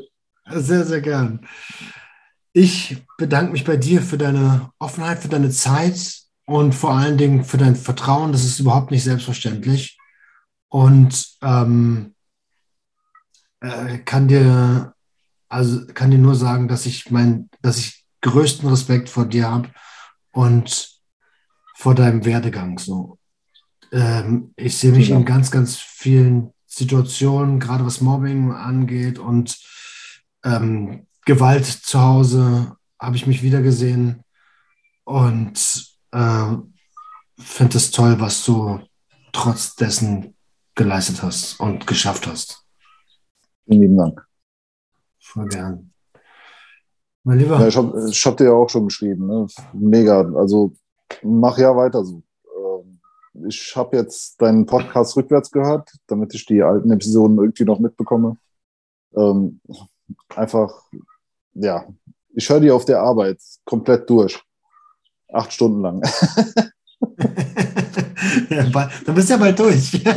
ja, bin ich, tatsächlich. Ähm, Krass. Nee, das, das, gibt, also dein Podcast gibt mir echt viel. Ähm, auch wenn es nicht immer so, so nahbar ist für mich, aber es gibt mir einfach ganz viel. Ne? Das gibt mir auch so das Gefühl, ähm, also ich habe das Gefühl, dass du ganz vielen Menschen einfach so viel wiedergibst. Echt super. Mega. Vielen, vielen lieben Dank. Ich sehe das oft nicht. Ich äh, ist ja gerade großes Thema bei mir, dass ich meine Erfolge nicht sehen kann. Ähm, aber noch nicht. Noch nicht. Ey, Angelo, fühle dich gedrückt. Ich wünsche dir ein ganz, ganz tolles Wochenende und ihr da draußen, euch auch. Ähm, sobald es was über Schulbesuche oder Führerschein, äh, äh, Fahrschulenbesuche zu besprechen gibt, pushe ich das. Ich melde mich dann. Geil. Mein Lieber, mach's gut. Du auch. Bis dann. Ciao, ciao. Tschüss. tschüss.